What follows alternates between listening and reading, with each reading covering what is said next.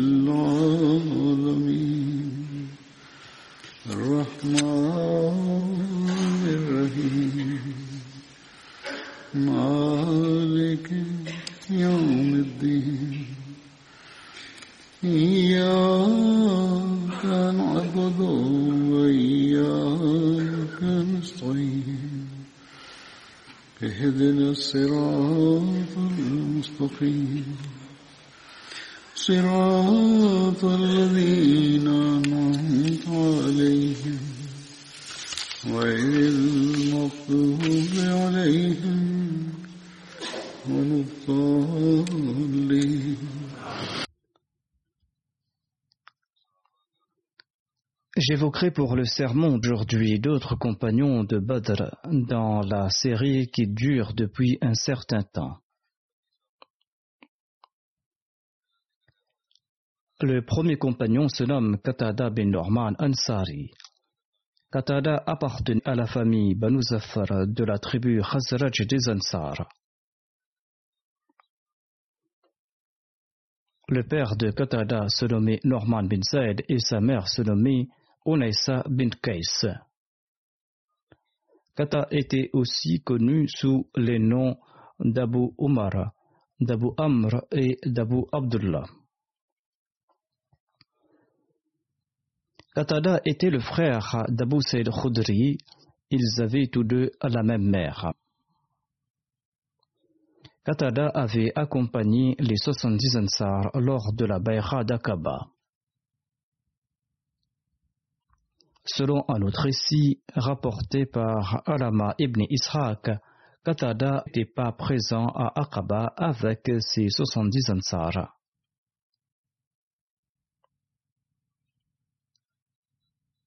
Ou peut-être qu'il n'en a pas fait mention. Qatada faisait partie des archers du saint prophète Mohammed sallallahu. Qatada avait participé aux batailles de Badr, à la bataille d'Uhud, à la bataille du Fossé et aux autres campagnes menées par le saint prophète Mohammed. Le jour de la bataille d'Uhud, Qatada avait été blessé à l'œil par une flèche et son œil est sorti de son orbite. Il s'est présenté au saint prophète Mohammed et il a déclaré Ô envoyé là, j'ai reçu une flèche à l'œil et le globe oculaire est sorti de son orbite. J'aime beaucoup ma femme, si elle voit mon œil dans cet état, j'ai peur qu'elle ne commence à me détester. Il relate que le saint prophète Mohammed lui a pris le globe oculaire dans sa main et l'a replacé dans son orbite. L'œil était fermement dans sa place et sa vision fut rétablie. Jusqu'à sa vieillesse, l'œil qui était blessé est plus perçant et plus sain. Selon un autre récit, le saint prophète Mohammed lui aurait placé sa salive sur l'œil et conséquemment cet œil était beaucoup plus beau que l'autre. Qatada raconte en personne ce récit en ces termes. Il déclare Le saint prophète Mohammed m'avait offert un arc en cadeau le jour de la bataille d'Uhud. Et j'ai utilisé cet arc pour défendre le saint prophète Mohammed lui. Je me plaçais devant lui et je décochais des flèches, tant et si bien que la corde de l'arc s'est cassée. En dépit de cela, je m'étais placé devant le visage du saint prophète Mohammed Généralement, on trouve aussi mention de Talha dans les récits. Il relate quand une flèche visait le saint prophète Mohammed j'ai placé ma tête devant le saint prophète Mohammed lui afin de protéger son visage béni. Je ne disposais plus de flèche, et c'est là que j'ai reçu une flèche à l'œil, et le globe oculaire est sorti de son orbite et pendé sur ma joue.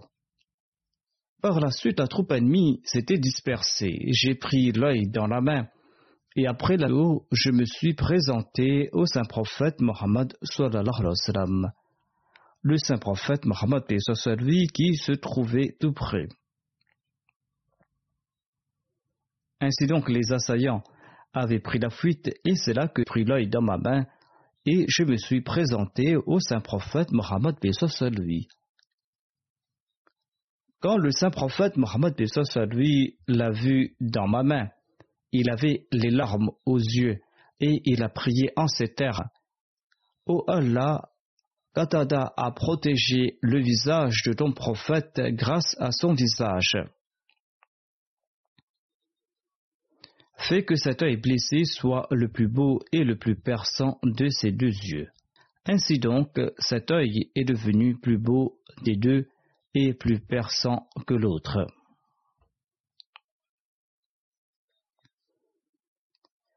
Katada, dans son récit, n'a pas relaté le fait qu'il aimait sa femme et que celle-ci ne l'aimera plus, comme cela a relaté dans le récit précédent par différents chroniqueurs. Peut-être que ces chroniqueurs ont mentionné ce fait pour rendre l'histoire plus intéressante. En tout cas, dans le récit de Katada, il ne mentionne pas sa femme. L'œil était certes sorti de son orbite durant la bataille, et le saint prophète Mohammed lui l'a replacé dans sa place, et sa vision s'est rétablie, et sa vision était très bonne par la suite. Et c'est pour cette raison aussi que Qatada était connu comme Dhul c'est-à-dire l'homme aux yeux par la suite. Qatada avait participé à la bataille du fossé, autres batailles en compagnie du saint prophète Mohammed lui. Il portait le drapeau des Banu Zafar lors de la conquête de la Mecque. Qatada est décédé à l'âge de 65 ans en l'an 23 de l'Égypte. Le calife Omar a dirigé sa prière funéraire à Médine. Son frère Abu Saïd Khudri Mohammed bin Maslama et Harith bin Khazma étaient descendus dans sa tombe. Selon al récit, le calife Omar serait aussi descendu dans sa tombe. Un des petits-fils de Qatada se nommait Asim bin Amr. Il était un expert en généalogie des différentes tribus et des différentes familles. Et Alama ibn Ishaq a relaté nombre de récits par son entremise. Selon un récit, le saint prophète Mohammed avait un nommé Katoun. Cet arc était fait d'un arbre nommé Naba, un arbre dont on utilise le bois aussi pour fabriquer des flèches cet arc s'est cassé le jour de la bataille de Houd en raison du grand usage qu'en avait fait Qatada. Qatada bin Norman relate qu'il y avait une famille nommée les Banu Ubayrak parmi les Ansar. Dans cette famille, il y avait trois frères, trois frères qui étaient nommés Bishr, Boucher et Mubashir. Boucher était un hypocrite et il composait des vers pour s'attaquer aux compagnons du saint prophète Mohammed Il était apparemment musulman, mais par ses actions, on pouvait comprendre qu'il ne l'était pas. Il attribuait ensuite ces vers qu'il avait composés à différents Arabes en disant que voilà, un tel et un tel les avaient composés.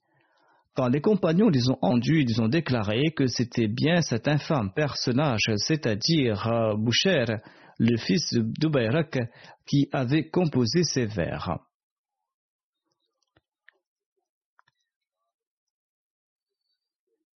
À de l'ignorance et même après l'avènement de l'islam, les membres de cette famille vivaient dans la pauvreté et ils souffraient de la famine.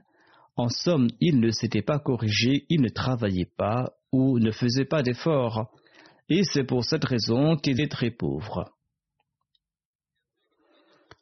Qatada relate que les gens de Médine consommaient des dattes et de l'orge. Quand un commerçant en grains apportait de la farine blanche raffinée de la Syrie, eh bien les riches en achetaient et en consommaient.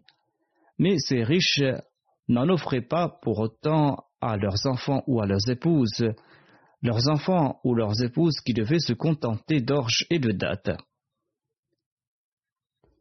Qatada relate que souvent, lorsqu'un négociant en grains venait de la Syrie, mon oncle Rifa bin Zaid lui achetait un sac de farine blanche et le plaçait dans son magasin. Il gardait aussi dans son magasin ses armes, sa cotte de maille et son épée. Un jour, on a commis un vol contre lui. Les voleurs ont défoncé le mur de son magasin pour lui voler ses provisions et ses armes. Le matin, mon oncle Rifa est venu me voir et m'a dit ceci. Mon neveu, on a commis ce soir une grande injustice contre ma personne. On a cambriolé mon magasin et on m'a volé mes provisions et mes armes.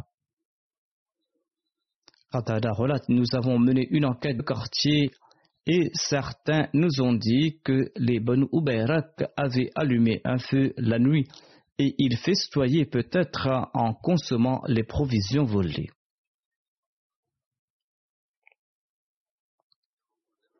Lorsque nous avons mené l'enquête dans le quartier, les Banu Ubayrak ont dit Selon nous, par Allah, c'est l'Abid bin qui a commis ce vol.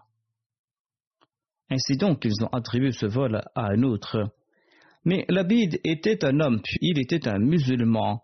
Quand l'Abid a entendu l'accusation portée contre lui par les Banu Ubayrak, eh bien, il a dégainé son épée et il a demandé Suis-je un voleur? Par Allah, Soit mon épée se dressera contre vous, soit vous traitez de trouver le voleur. Il était donc très en colère.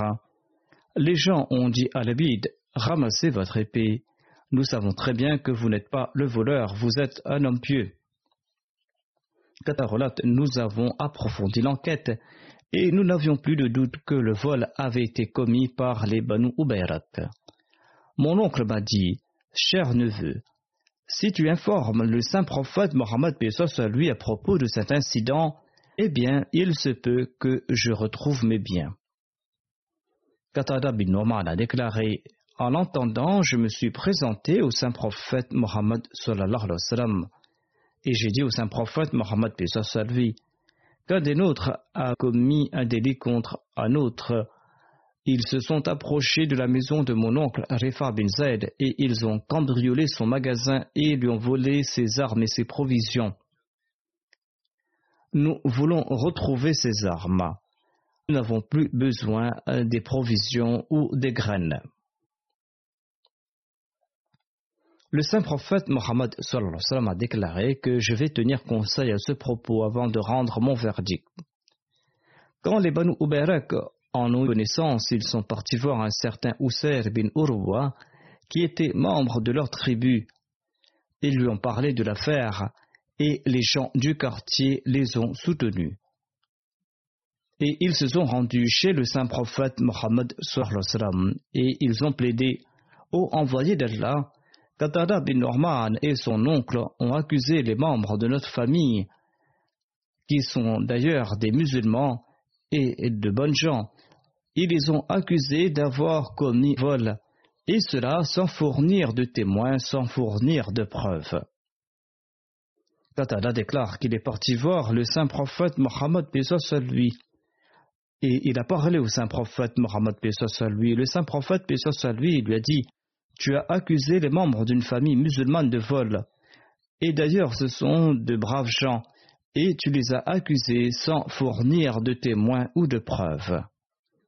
Qatada déclare qu'il est retourné. Il était quelqu'un de très pieux, et il commente qu'il aurait souhaité endurer la perte de ses propres biens au lieu de parler au saint prophète Mohammed à lui à propos de cette affaire.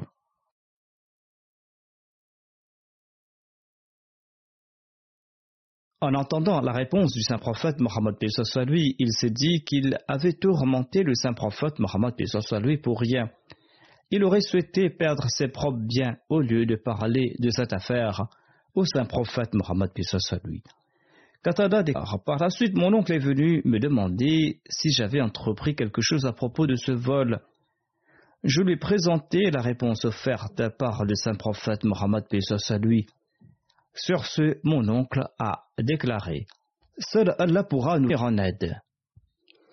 Peu de temps après notre conversation, le verset suivant du Coran a été révélé. Ce verset se dit ainsi Inna anzalna ilayka al-kitaba bil bayna an-nasi ma takun lil Nous avons assurément fait descendre sur toi le livre qui comprend la vérité afin que tu puisses juger entre les hommes par ce qu'Allah t'a fait comprendre et ne plaide pas la cause de ceux qui trahissent la confiance. Les Khaïnin, ceux qui trahissent la confiance, sont les Banu Ubarak.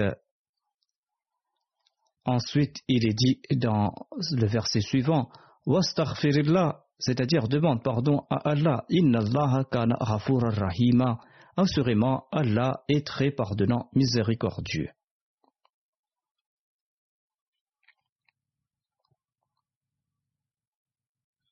Ensuite, dans les versets suivants, Allah déclare ولا تجادل عن الذين يختانون أنفسهم إن الله لا يحب من كان خونا أثيما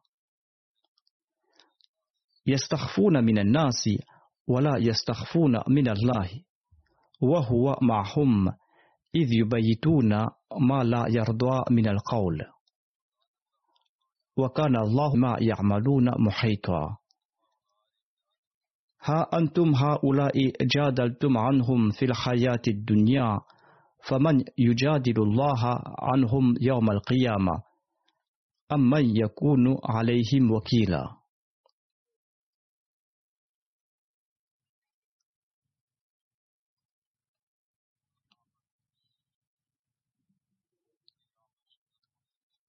ومن يعمل سوءا أو يظلم نفسه ثم يستغفر الله rahima. Et ne plaide pas en faveur de ceux qui sont malhonnêtes envers eux-mêmes. Assurément, Allah n'aime pas celui qui est un perfide et un grand pécheur. Ils se cachent des hommes alors qu'ils ne peuvent se cacher d'Allah, et Allah est auprès d'eux lorsqu'ils passent la nuit complotant des affaires dont ils n'approuvent pas.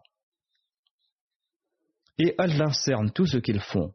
Voyez, vous avez plaidé pour eux dans la vie d'Isba, mais qui plaidera pour eux auprès d'Allah au jour de la résurrection, ou qui sera leur protecteur? Et quiconque fait le mal ou nuit à son âme, et qui demande ensuite pardon à Allah, trouvera Allah très pardonnant et miséricordieux. Ensuite, la déclare dans les versets suivants.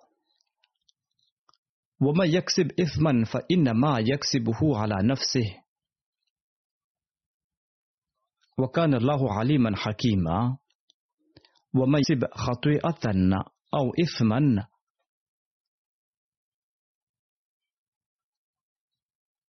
وما يكسب خطيئة أو إثما ثم يرمي به بريئا.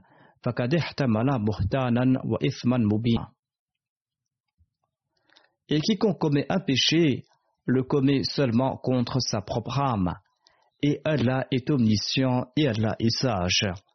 Et quiconque commet une faute ou un péché et l'impute ensuite à une innocence se charge d'une calomnie et d'un péché manifeste.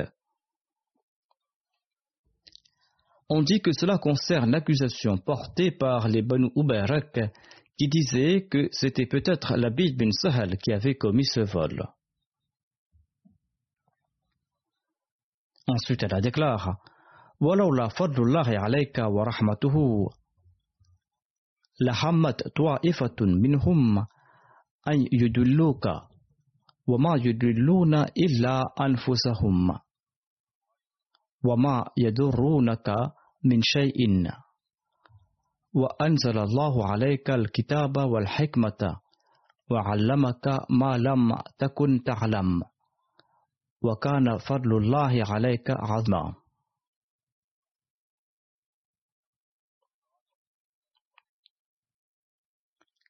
لا خير في كثير من نجواهم إلا من أمر بصدقة أو معروف أو إصلاح بين الناس. ومن يفعل ذلك ابتغاء مرضات الله فسوف نؤتيه أجرا عظيما.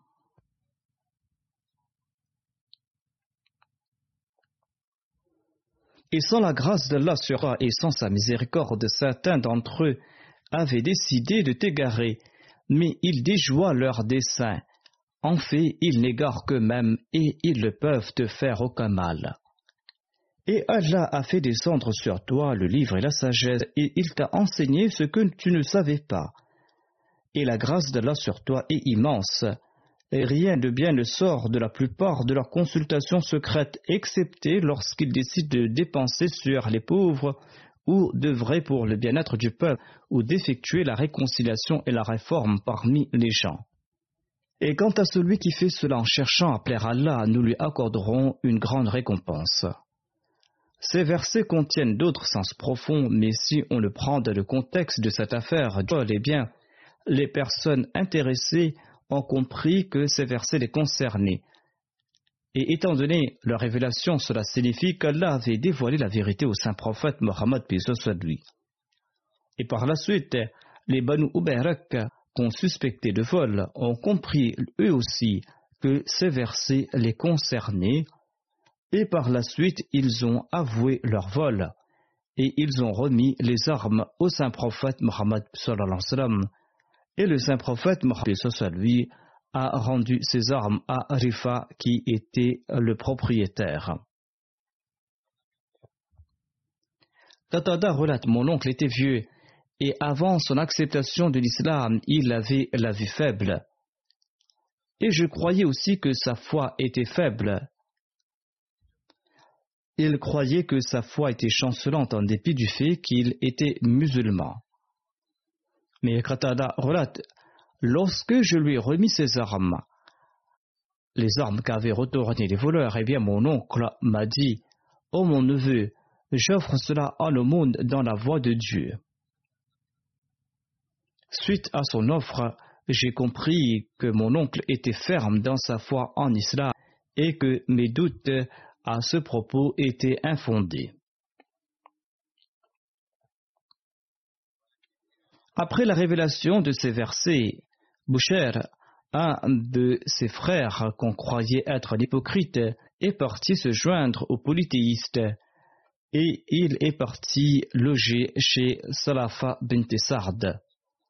Sur ce, le verset suivant a été révélé.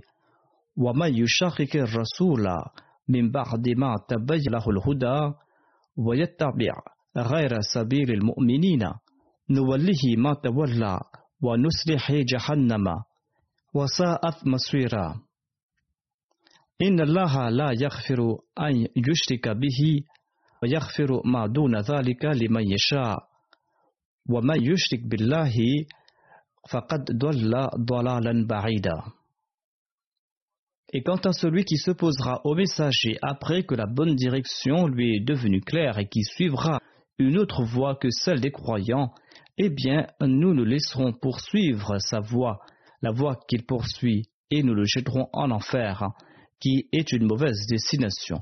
Allah ne pardonnera pas qu'on lui donne des associés, mais par cela il pardonnera à qui il veut. Et quiconque donne des associés à Allah, c'est en vérité égaré bien loin.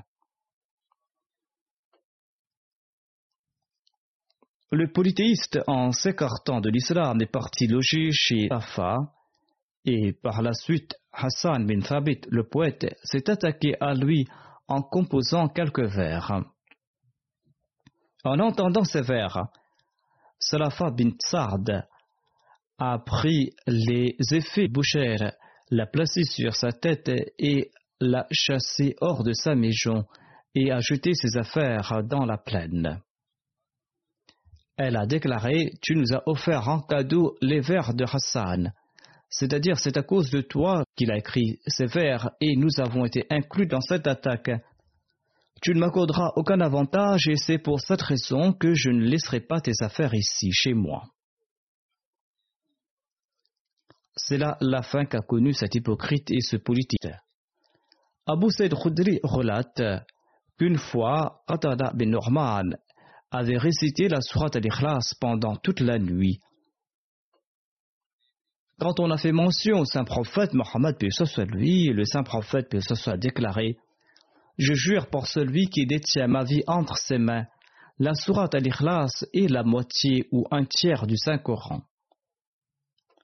C'est-à-dire que l'unicité d'Allah est la réalité du Saint-Coran, et l'unicité d'Allah est mentionnée dans cette sourate et c'est aussi l'enseignement du Saint-Coran tout entier.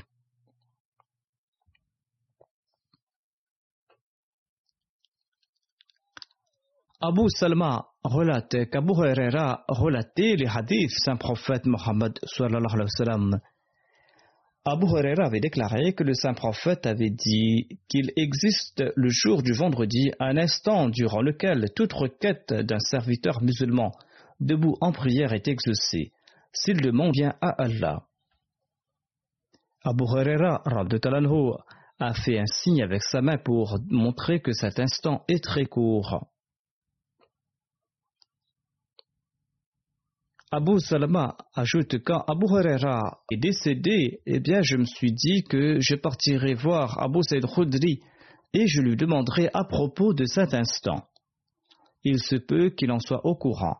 Ainsi donc je suis porté le rencontrer et j'ai vu qu'il était en train de redresser des cannes, et je lui ai demandé ce qu'il faisait avec ces cannes.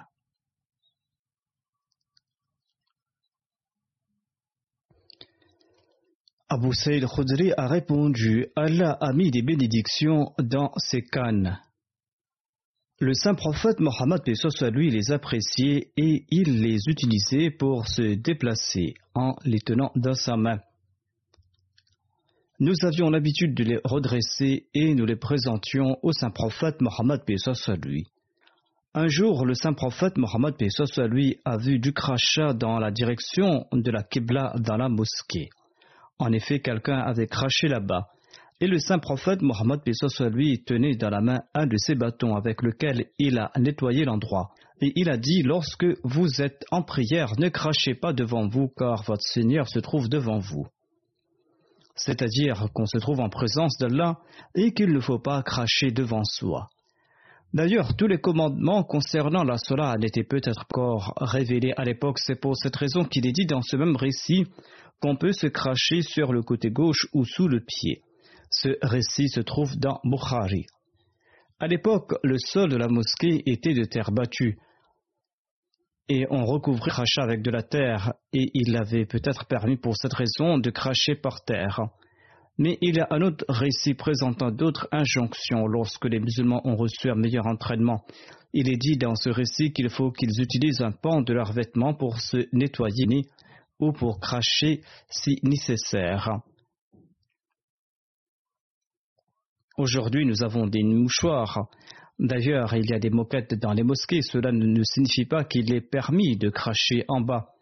À l'époque, en raison de la situation, il y avait cette permission temporaire. Et le saint prophète Mohammed lui a expliqué que celui qui doit se moucher ou se cracher doit utiliser un coin de ses vêtements et le nettoyer à l'extérieur.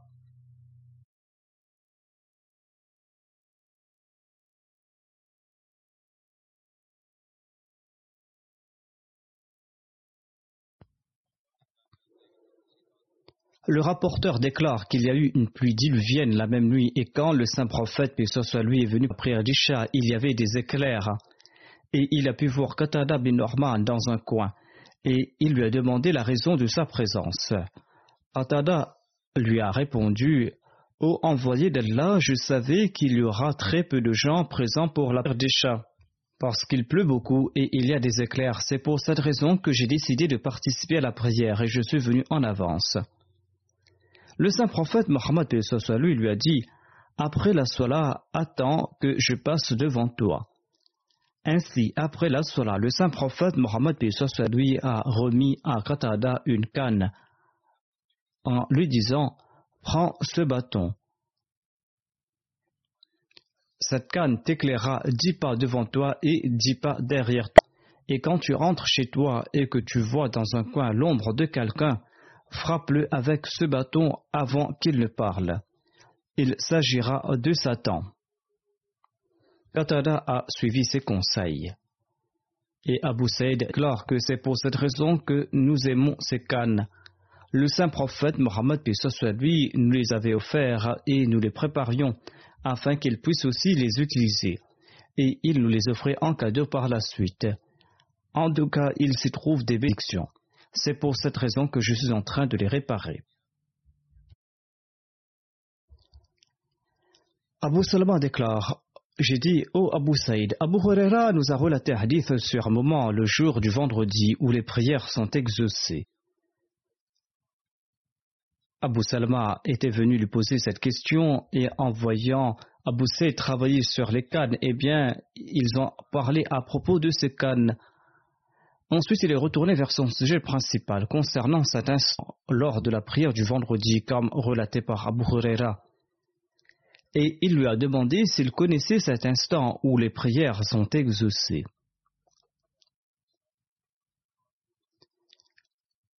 Abu Saïd a répondu J'ai demandé au saint prophète Mohammed à à propos de cet instant. Et le saint prophète Mohammed lui a déclaré qu'on lui avait informé à propos de cet instant mais qu'il l'avait oublié comme dans le cas de la nuit du destin. Abu Salama a déclaré Je suis parti de là-bas et je me suis rendu chez Abdullah bin Salam. Il existe plusieurs récits de Musnad Ahmad bin Hanbal à propos de cet instant du jour du vendredi. On trouve mention trois instants différents à cet égard. Il est dit que cet instant se trouve au cours du service de la prière du vendredi selon un premier récit. Selon un autre récit, cet instant viendra à la fin de la journée et selon un troisième récit, cet instant se trouve après la prière d'Assara. Je cite ici ces différents récits. Abu Huraira relate que le saint prophète Mohammed lui a déclaré il existe le jour du vendredi un instant durant lequel toute requête d'un serviteur musulman debout en prière est exaucée. Et il a indiqué avec sa main que cet instant est très court. Selon le recueil de Muslim, Abu Burda bin Abu Musa Ash'ari relate Abdullah bin Amr m'a demandé tu as entendu de ton père le hadith du saint prophète Mohammed lui sur cet instant du jour du vendredi.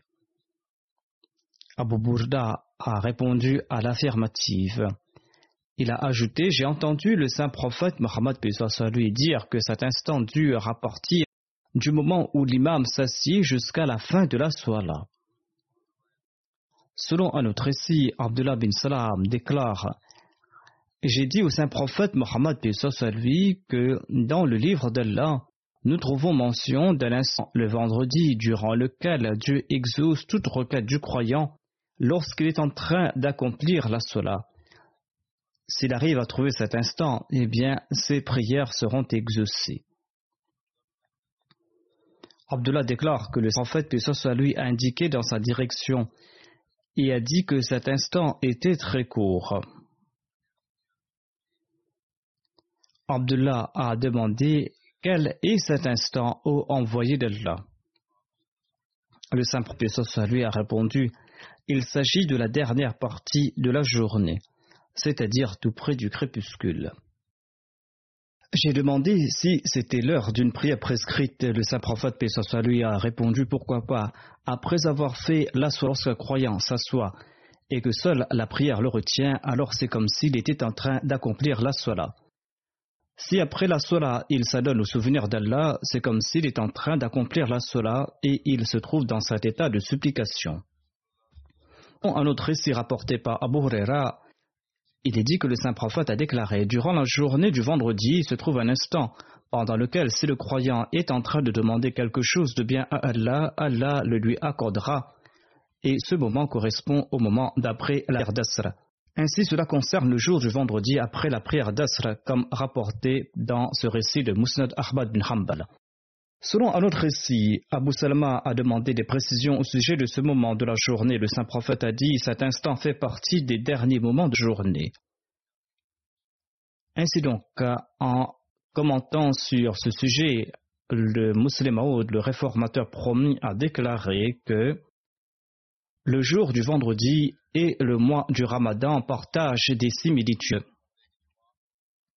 Le vendredi est une journée pendant laquelle les supplications sont davantage acceptées et au cours du mois du Ramadan, les supplications sont davantage acceptées. Au sujet de la journée du vendredi, le saint prophète a déclaré que si une personne se rend à la mosquée pour prier et que cette personne se consacre au souvenir de Dieu silencieusement en attendant l'imam, et si cette personne écoute le sermon attentivement et participe dans la soirée en congrégation, eh bien Allah lui accordera ses bénédictions en particulier. Ensuite, il y a ce moment de la journée du vendredi pendant lequel toute supplication est acceptée. Khadrat Abu Huraira rapporte que le saint prophète Mohammed lui a déclaré au sujet de la journée du vendredi Il y a un moment au cours de la journée que, lorsque le croyant se trouve debout en prière au cours de cet instant, eh bien Dieu lui accordera certainement tout ce qu'il lui demande et le saint prophète a indiqué de sa main que ce moment est très court. Ce hadith se trouve dans le recueil d'Al-Bukhari et a été rapporté par Abu Huraira. Hadrat Muslim déclare qu'il faut certainement interpréter ce hadith en accord aux lois divines. En effet, seules les supplications qui sont conformes aux pratiques d'Allah et à la sunna du saint prophète seront agréées. Les supplications non conformes ne seront certainement pas acceptées. Seules les supplications qui sont conformes aux pratiques divines qui sont légitimes et qui sont conformes aux lois divines seront agréés. Il s'agit là d'une très grande récompense, mais ce n'est pas une réponse facile à obtenir. L'heure de la prière du vendredi débute avec le deuxième appel à la prière, ou peu avant, jusqu'au moment d'avoir terminé la sola. Si nous considérons ces deux moments, du début et de la fin, et même si le sermon est court, cela représente environ une demi-heure. Ici, le sermon est long, cela peut représenter une heure, voire une heure et demie. Durant euh, cette période d'une heure ou une heure et demie, il y a ce moment durant lequel les supplications sont agréées. Durant ces 90 minutes, on ne sait pas si c'est la première minute, la deuxième minute, la troisième minute qui est ce moment où les prières seront agréées. On ne sait pas non plus si c'est la dernière minute de ces 90 minutes qui est cet instant où les prières seront agréé. Il faudra donc chercher cet instant d'acceptation des supplications durant cette période de 90 minutes. Et la personne qui trouvera cet instant est la personne qui sera constamment occupée à prier au cours de ces 90 minutes. Mais tout le monde ne peut pas prier pendant ces 90 minutes en permanence et maintenir euh, sa concentration. Cette tâche n'est pas facile. Hadrat Muslimo déclare certaines personnes ne peuvent même pas rester concentrées pendant cinq minutes. À titre d'exemple, je suis venu pour la sola. Et les gens regardent à droite et à gauche, certes, mais avant le sermon, j'ai constaté que certaines personnes accomplissaient leur sunnah, mais leur regard errait ça et là. Les sunnahs durent une minute ou une minute et demie, mais même au cours de cette période, ils regardaient à droite et à gauche. Parfois ils regardaient vers le sol, parfois vers le ciel ils n'ont pas pu se concentrer entièrement pendant une minute et demie ou deux minutes. Comment donc pourront-ils se consacrer au souvenir de Dieu et aux prières pendant 90 minutes et maintenir leur attention sur ces prières? Cette tâche n'est pas facile. Ainsi donc, on a certes mentionné cet instant, mais cela implique aussi qu'il faudra être constamment attentif et contré, et cela nécessite beaucoup d'efforts. C'est là une grande lutte à accomplir. Ce n'est pas là une tâche facile. Cela ne signifie pas que dès lors que nous avons prié, eh bien nos prières ont été acceptées. On ne sait pas quel est cet instant. Ainsi donc, il faudra prier constamment au cours de cette période sans détourner son attention. Cette constance est importante et comme l'a déclaré Hadrat Muslimaud, ce n'est pas une tâche facile. Afin de profiter des bénédictions de cette journée du vendredi, il faudra faire beaucoup d'efforts. Le deuxième compagnon que j'évoquerai aujourd'hui se nomme Abdullah bin Mazoun. Abdullah bin Mazoun appartenait à la tribu Banu Juma des Koraïchites. Sa mère, c'est Soukhela bint Ambas, et il était le frère d'Usman bin Mazoun, de Qudama bin Mazoun et de Saïd bin Mazoun. Ils étaient tous les oncles maternels d'Abdullah bin Omar, car Omar avait épousé leur sœur Zainab bint Mazoun. Yazid bin Roman a rapporté qu'Abdullah bin Mazoun et Qudama bin Mazoun avaient accepté l'islam avant que le saint prophète Mohammed lui ne se rende à Dar Arqam et avant qu'il ne commence à y prêcher le message de l'islam. Abdullah bin Mazoun et ses trois frères, Qudama bin Mazoun, Ousmane et Saïd bin Mazoun, faisaient partie de ceux qui avaient émigré en Abyssinie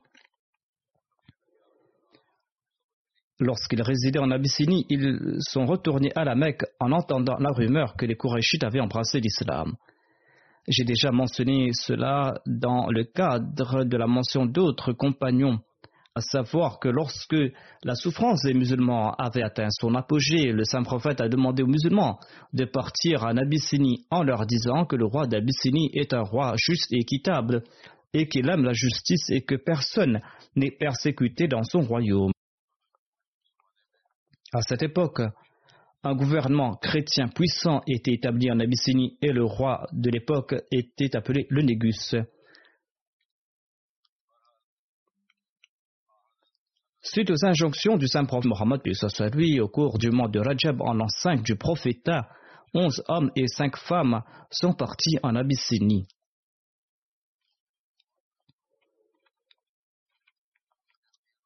Et ils étaient chanceux ils avaient pris la route du sud et ils étaient arrivés dans un endroit appelé Chouaïba, qui était un port de l'Arabie. Et par la grâce d'Allah, là-bas, au port, ils ont pu monter à bord de navires marchands qui étaient sur le point de partir pour l'Abyssinie. Ainsi donc, ils ont pris euh, ce bateau et euh, ils sont partis pour l'Abyssinie. Là-bas, en Abyssinie, ils ont vécu en paix. Et ils étaient à l'abri des persécutions des Korachites. Et ils étaient sous la protection de Dieu. Mais tout comme l'a mentionné certains historiens, et comme je l'avais dit auparavant, ils sont revenus à la Mecque en entendant cette rumeur. Cela faisait peu de temps qu'ils étaient en Abyssinie qu'une rumeur a couru que tous les Korachites de la Mecque avaient embrassé l'islam et que la paix régnait désormais à la Mecque. En conséquence, la plupart des émigrés sont revenus à la Mecque sans réfléchir. Lorsque ces gens sont arrivés tout près de la Mecque, ils ont appris qu'il s'agissait en fait d'une rumeur et que c'était là un complot des mécréants afin de faire revenir les émigrés de l'Abyssinie. Et ils ont dû refaire face à de grandes difficultés. Mais ils n'ont rien pu faire Certains d'entre eux ont rebroussé chemin, d'autres ont trouvé refuge chez des Mécois influents. Mais cette période de paix n'a pas duré longtemps. La persécution de Réchit s'est intensifiée de jour en jour et il n'y avait plus de refuge pour les musulmans à la Mecque. Et le saint prophète, paix soit lui par la suite, a donc demandé aux musulmans de repartir. Et c'est ainsi que les musulmans se sont préparés à partir en exil secrètement. Les musulmans partaient petit à petit dès qu'ils en ont eu l'occasion. Et l'ération a pris une telle ampleur que près de 100 musulmans étaient partis en Abyssinie. Parmi ces 100 musulmans se trouvaient 18 femmes. C'est ainsi qu'a eu lieu cette deuxième vague d'émigration. Ainsi donc, Abdullah bin Mazoun faisait partie de ceux qui étaient revenus après la première vague d'émigration. On ne sait pas s'il était reparti, mais en tout cas, il avait immigré par la suite à Médine. Lorsque Abdullah bin Mazoun est arrivé à Médine, le saint prophète a établi un lien de fraternité entre lui et Sahal bin Ubaidullah Ansari. Selon un autre récit, saint prophète Mohammed lui avait établi ce lien de fraternité entre lui et Utba bin Amir. Abdullah bin Mazoun avait participé à la bataille de Badr aux côtés du saint prophète Mohammed lui, et lors de cette bataille, il était accompagné de ses trois frères Ousmane bin Mazoun, Kudaba bin Mazoun et Saïd bin Mazoun. En plus d'avoir participé à la bataille de Badr, Abdullah bin Mazoun avait également participé à la bataille d'Uhud, à la bataille du Fossé et aux autres batailles en compagnie du saint prophète Mohammed. Abdullah bin Mazoun est décédé lors du califat d'Othman en l'entrant de l'Égypte à l'âge de 60 ans. Qu'Allah exalte continuellement le rang de ses nobles compagnons.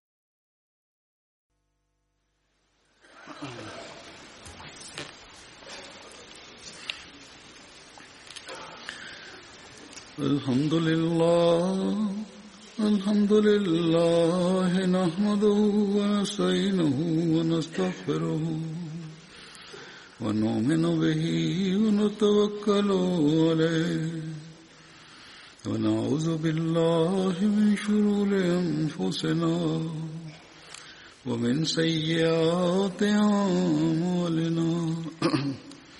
من يهده الله فلا مضل له ومن يضل فلا هادي له.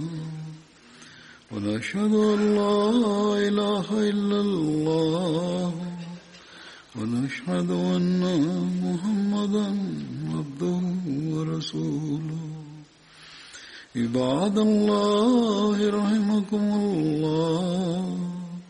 إن الله يأمر بالعدل واللسان وإيتاء ذي القربى وينهى عن الفحشاء والمنكر والبغي يعظكم لعلكم تذكرون اذكروا الله يذكركم وادعوه يستجب لكم ولذكر الله أكبر.